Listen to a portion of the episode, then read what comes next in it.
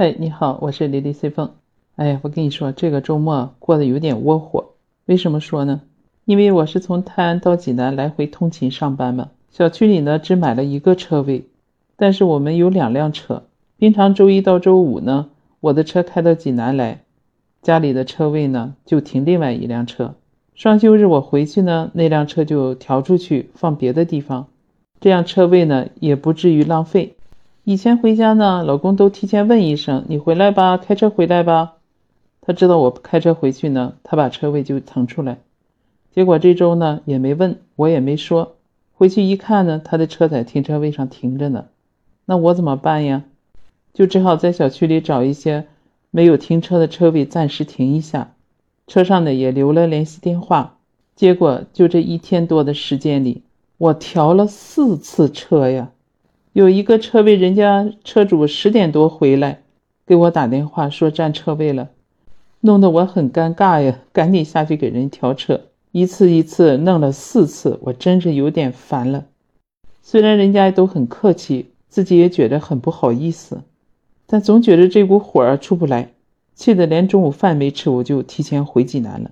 其实换位思考一下，假如别人占了你的车位，你也肯定是不痛快的。当然了，像我们这样有素质的人，对吧？还是很配合的。本身就理亏吗？你占人家车位，你不赶紧挪车，对吧？但有的时候也确实会有那种人存在，占着别人的车位呢，就是不挪车。那怎么办呢？正好我在网上看到了一条新闻，哎，引起了网友的极大的关注。事情呢发生在十一月十九号福州啊一个小区里面，一个男子说呢，他自己的车位被别人占了。打电话给对方呢，但是对方并不配合挪车，借口说是感冒了。这个男子呢对此很是生气，直接找来叉车，把这个车辆呢叉出了车库，扔进了流花溪里。他就说占车位那个男子啊，就说你有本事把我的车扔进流花溪里去啊！结果呢他就气不过，还真把车叉起来扔进了流花溪里。当时呢他还拍了视频说，就是为了出这口气，打官司也不怕，赔得起。同时，他也说他并不是故意这么做的，就是气不过呀。要说起来，这也是个狠人。目前看新闻上呢，这个车呢已经被打捞上来了，但针对这件事情怎么去处理，各方的说法呢还是不一的。有网友就说清理自己车位上的垃圾没毛病，而且也尽到了通知义务，做了自己想做又不敢做的事。还有的网友说：“大哥，你解气是解气了。”但你故意破坏他人财物啊，是违法的呀！估计车主得偷着乐了。你直接给他换了辆新车呀！而且这个叉车司机也是个狠人啊，什么活都敢接。更有网友说，到底是什么把善良的人给逼到了这一步呢？明明他占了我的车位，让他挪他还不能挪，我就不能挪他的车了吗？这不是支持别人占车位吗？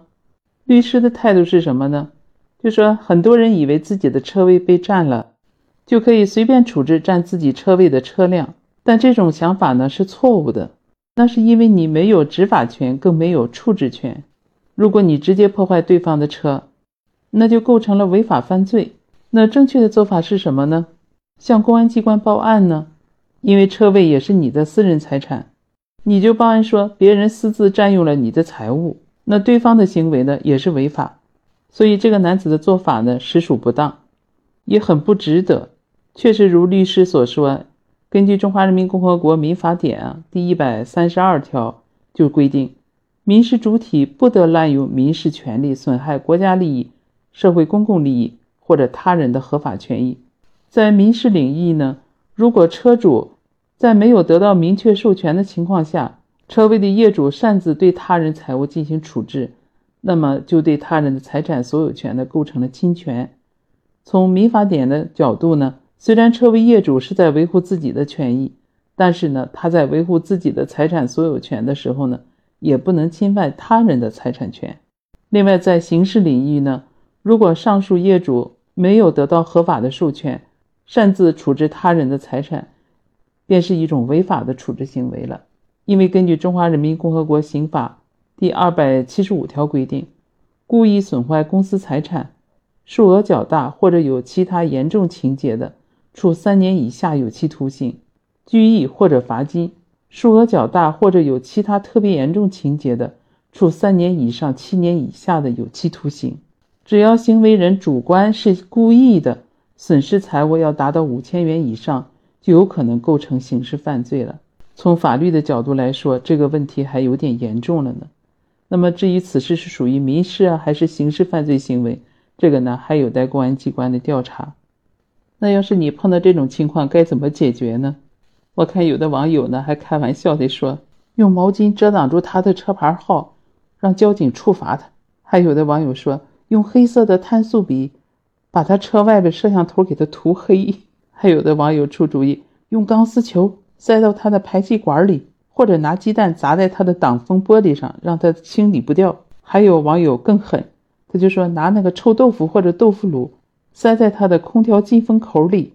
当然，这都是玩笑了。不过，有的网友说，法律上是可能是违法，但是道德上呢还要予以支持。他就说，如果这次业主输了，以后那可以占别人车位，然后不接业主的电话了。还有的网友评论，这个业主如果判刑了，我以后可以光明正大的占用别人的车位了。但是解气归解气啊，这种做法呢还是有点太不理智了，有点太冲动了。首先，你占用人家的车位就不对。就应该配合着把车挪走，对吧？就像我一样，做一个有素质的人。当然，这个新闻里面占用人家车位这个人呢，也太没素质了。车主本人呢，也有点比较冲动，可以选择报案呢，也可以通过物业来进行协调嘛。本来不是一件很大的事情，但是闹到这种地步，问题就不这么简单了。不管怎么讲，出现这样的纠纷，切莫意气用事啊。否则可能带来严重的法律风险和后果，你说对吧？我们也持续关注这个事件最后的处理结果吧。我们多做一个合法守规的有素质的公民，对吧？这样的事情可能就不会发生了。好了，今天就这个事情和你分享到这儿。回到济南以后呢，我把车也停到了单位的停车场。我们都是交过月费的，这样才比较安心啊。哎，心里那口怨气也慢慢的平息下来了。想想都是小事儿，都是小事儿，不要动肝火，对吧？否则就伤害身体，影响感情啊！